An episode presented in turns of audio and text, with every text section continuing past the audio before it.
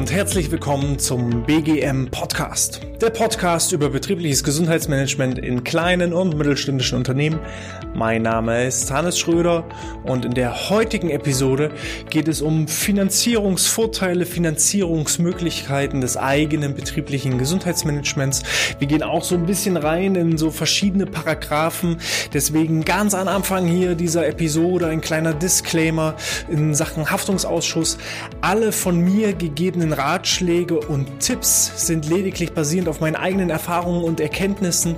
Das hier ist keine Rechtsberatung, keine Steuerberatung, sondern dient lediglich deiner eigenen privaten Unterhaltung. Ich übernehme keine Haftung und gebe dir hier ganz klar den Tipp, wenn du einen dieser Tipps von mir umsetzen möchtest, gehe vorher in die Beratung eines Rechtsexperten und gerne auch deines Steuerberaters. Ich äh, bin für keine entsprechenden ja, Inhalte für dich haftbar zu machen.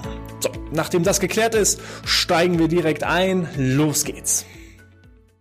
Bei der Finanzierung des betrieblichen Gesundheitsmanagements muss man zwei Dinge unterscheiden. Es gibt zum einen die ja, Prozesskosten, Opportunitätskosten. Das sind alle Kosten, die einfach im Rahmen der Prozess BGM, Prozessentwicklung entstehen, wenn ich eben mit Mitarbeitern zusammensitze und da Analysen auswerte, wenn ich meinen Bedarf bestimme, wenn ich, äh, wenn die Mitglieder des Gesundheitskreises zusammensitzen, dann sind das alles auch Personalkosten, die einfach bedingt daraus entstehen, dass die Mitarbeiter eben in dem Moment keine Gewinne und Umsätze erzielen und äh, somit einfach Lohnkosten entstehen. Auch dazu wird es später nochmal eine separate Folge geben, welche Vorteile es eben auch haben kann, wenn man das BGM komplett selber gestaltet oder welche Vorteile und Nachteile man eben auch hat, wenn man externe Dienstleister mit ins Boot holt, um zum Beispiel solche Prozess- und Opportunitätskosten möglichst gering zu halten. Darüber wollen wir heute nicht sprechen, sondern wir wollen direkt reingehen in die Maßnahmen, Maßnahmenplanung, in die Maßnahmenumsetzung und da einfach schauen, welche Möglichkeiten habe ich, um Kosten vielleicht von anderen Institutionen übernehmen zu lassen, als auch ähm, natürlich der Bereich, äh, was Steuern angeht. Wo kann ich vielleicht auch noch als Unternehmen Steuern sparen und äh, da steigen wir mal direkt ein. Ganz oben, ich hoffe, ihr könnt das lesen, Paragraph 3, Nummer 34, diejenigen, die jetzt natürlich zuhören. Äh, ich schreibe das Ganze auch nochmal in den entsprechenden Shownotes für euch. Paragraph 3, Nummer 34 des Einkommenssteuergesetzes. Dieses Gesetz gibt es seit 2009 und besagt damals bis zu 500 Euro pro Mitarbeiter pro Kalenderjahr dürfen ähm, ja Kosten für betriebliche Gesundheitsförderung zum Sinn und Zweck der Gesunderhaltung der Mitarbeiter steuerfrei ausgegeben werden. Und da gab es jetzt in diesem Jahr entsprechende Veränderungen. Diese Summe von äh, den besagten 500 Euro wurde etwas angehoben nach oben auf 600 Euro pro Mitarbeiter pro Jahr. Aber damit einhergehen sind auch gewisse Veränderungen, dass eben gesagt wird, es werden nur noch zertifizierte und anerkannte Maßnahmen entsprechend gefördert. Und hier ein ganz, ganz wichtiger Tipp für euch. Viele Unternehmen finanzieren auch jetzt noch die Massagen von Mitarbeitern. Bitte geht da in die Gespräche mit euren Steuerberatern, denn diese Maßnahmen, also eine ganz klassische Wellnessmassage, die die Mitarbeiter irgendwo in der Mittagspause von einem entsprechenden Therapeuten bekommen, zählen nicht mehr in diesen sogenannten 500, inzwischen 600 Euro Paragraphen mit hinein, sondern hier geht es ganz klassisch um solche zertifizierten Angebote wie Entspannungskurse, Yogakurse, Ernährungskurse, Rückenschule, Ganzkörpertraining all solche Präventionskurse, um es auf ja ganz klassisch Individualprävention, Prä Präventionsebene auszusprechen. Ähm, diese Maßnahmen müssen in der sogenannten zentralen Prüfstelle Prävention gelistet sein. Also auch wenn ein ja, Fitnesstrainer, Personal Trainer zu euch ins Unternehmen kommt, lasst euch die Bescheinigung geben, dass ihr eine Urkunde habt, wo drauf steht, dieser Trainer ist zertifiziert nach äh, dem deutschen Standard Prävention. Ne, das Ganze wird von der ZPP, also Zentralen Prüfstelle Prävention, immer regelmäßig überprüft. Man selber als Trainer braucht eben eine gewisse Grundqualifikation. Man muss Physiotherapeut, Ergotherapeut, Sportwissenschaftler oder eben im Falle der Suchtprävention muss man zum Beispiel äh, eben Arzt oder Psychologe sein.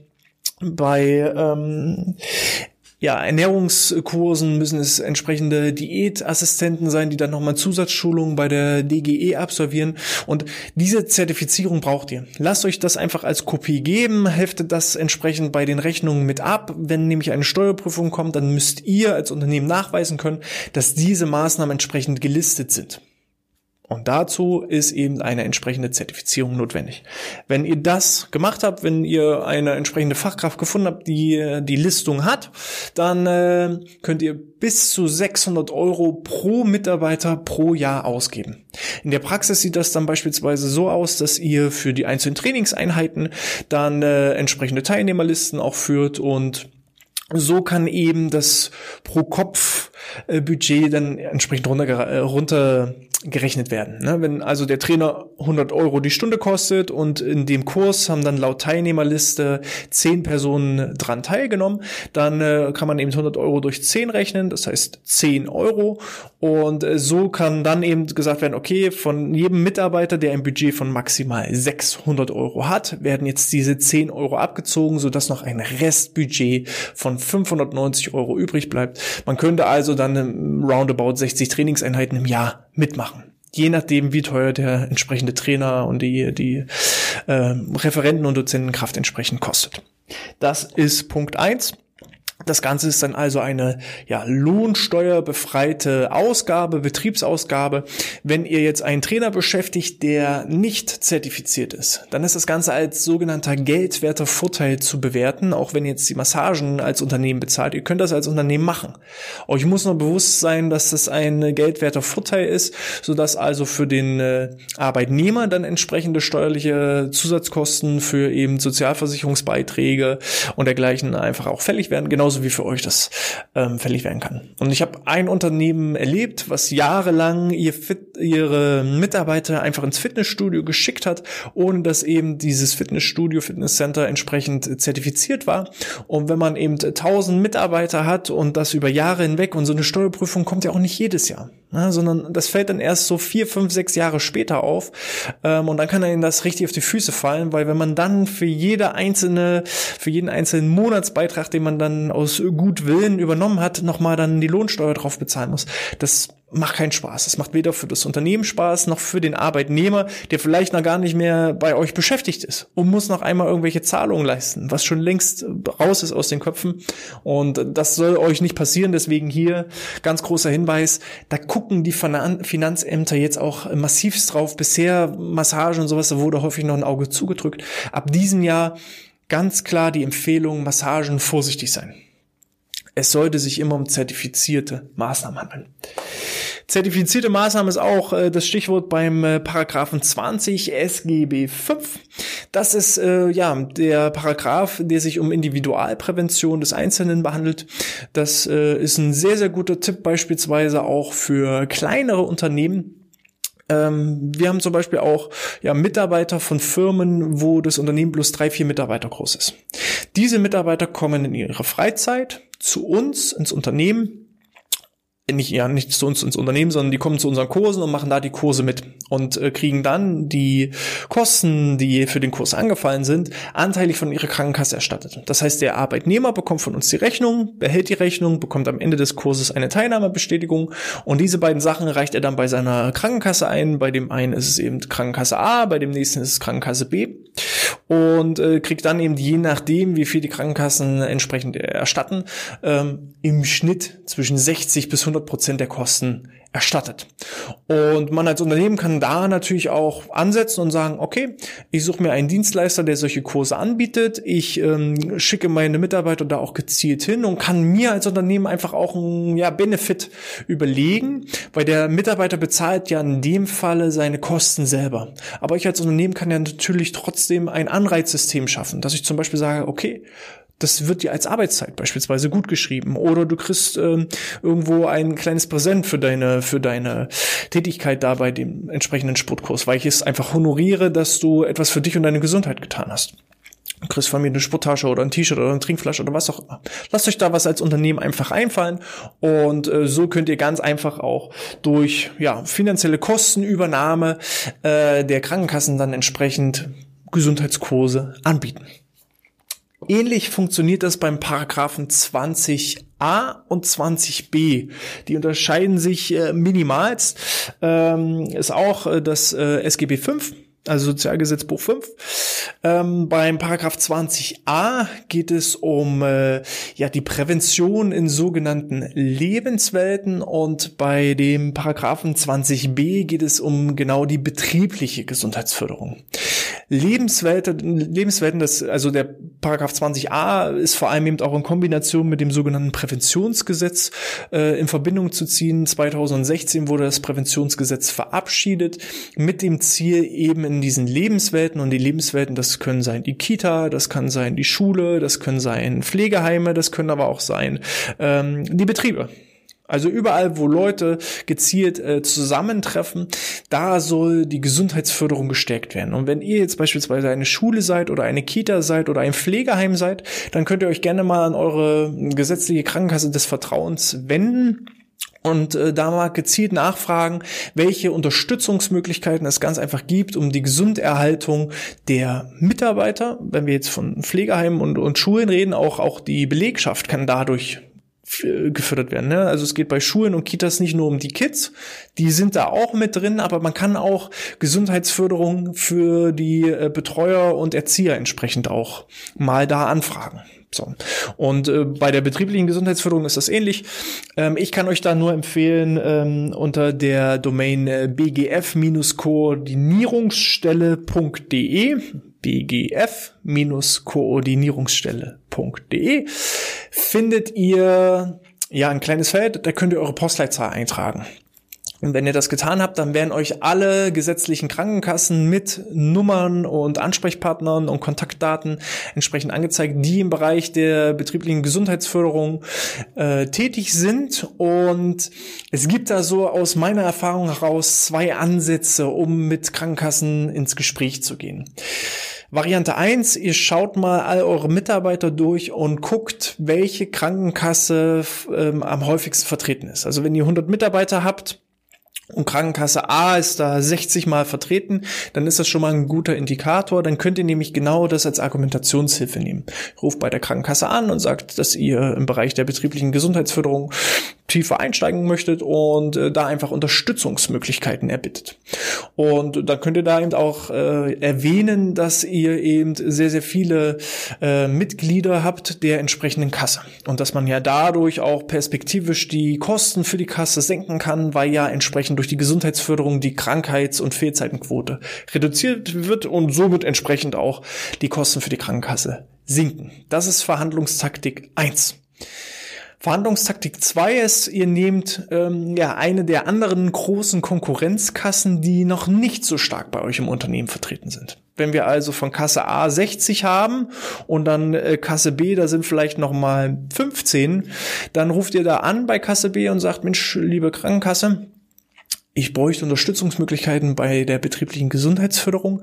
Und äh, ja, ihr habt hier auch eine richtig gute Möglichkeit, um Neukunden zu gewinnen, denn äh, wir haben von eurer Krankenkasse noch nicht sehr, sehr viele Versicherte, aber von anderen Krankenkassen sind hohe Zahlen an Versicherten vorhanden, sodass ihr ein gutes Potenzial habt.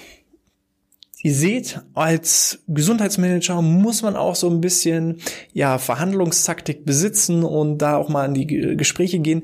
Meine Empfehlung ist, egal ob ihr Variante A oder Variante B nehmt, versucht nicht mit allen ins Bett zu steigen. Das ist wie in einer gesunden Beziehung. Ihr könnt bei beiden anrufen und je nach Bauchgefühl, wo ihr sagt, Mensch, da es, äh, funktioniert es besser oder da funktioniert es besser. Häufig habt ihr ja einfach auch schon Erfahrungswerte mit Krankenkassen, ähm, wo ihr schon immer seit Jahren sehr, sehr gut zusammenarbeitet. Ich empfehle es nicht, mit fünf Kassen gleichzeitig zu arbeiten. Ich erlebe das ab und zu, dann ist dann so ein großer Gesundheitstag, das ist eher eine Messe, da ist ein riesiger Raum und da steht dann Krankenkasse an Krankenkasse an Krankenkasse und dann werden dann alle Mitarbeiter einmal reingescheucht und dann gehen die da die Reihe rum und nehmen überall die Bonbons und die Bleistifte und die Kugelschreiber mit und äh, dann geht es wieder raus. Das hat nichts mit Gesundheitsförderung zu tun. Ihr seht ja inzwischen durch diesen BGM-Prozess, was da alles dahinter steckt. So, und ich habe ja auch gesagt, man soll auch die Interessen der Beteiligten einfach berücksichtigen. Und natürlich ist eine Krankenkasse, wenn ihr sagt, liebe Krankenkasse A, ich bin, stehe voll hinter dir und ich möchte mit dir in den nächsten Jahren da was aufbauen und zusammenarbeiten viel, viel engagierter, als wenn sie dann beim Gesundheitstag merkt, dass äh, noch zehn andere Krankenkassen mit im Boot sind in, in diesem Betrieb. Und ähm, meine Empfehlung aus den letzten Jahr, Jahren heraus, ähm, sucht euch eine Krankenkasse raus, wo ihr ein gutes Gefühl habt und arbeitet dann auch langfristig mit denen zusammen. Das wäre äh, das äh, Präventionsgesetz in Kombination mit Paragraph 20a und 20b des SGB V. Als Abschluss haben wir noch äh, den Paragraph 8 Absatz 2 Satz 11 des Einkommensteuergesetzes. Das sind, um es einfach auszudrücken, die sogenannten Sachbezüge. Viele kennen das auch schon. Ähm, bis zu 44 Euro pro Mitarbeiter pro Monat kann ich ähm, für Sachbezüge lohnsteuerbefreit Ausgaben tätigen. Und auch da gab es jetzt in diesem Jahr eine kleine Änderung. Früher war es auch möglich, dass Bargeld fließen konnte.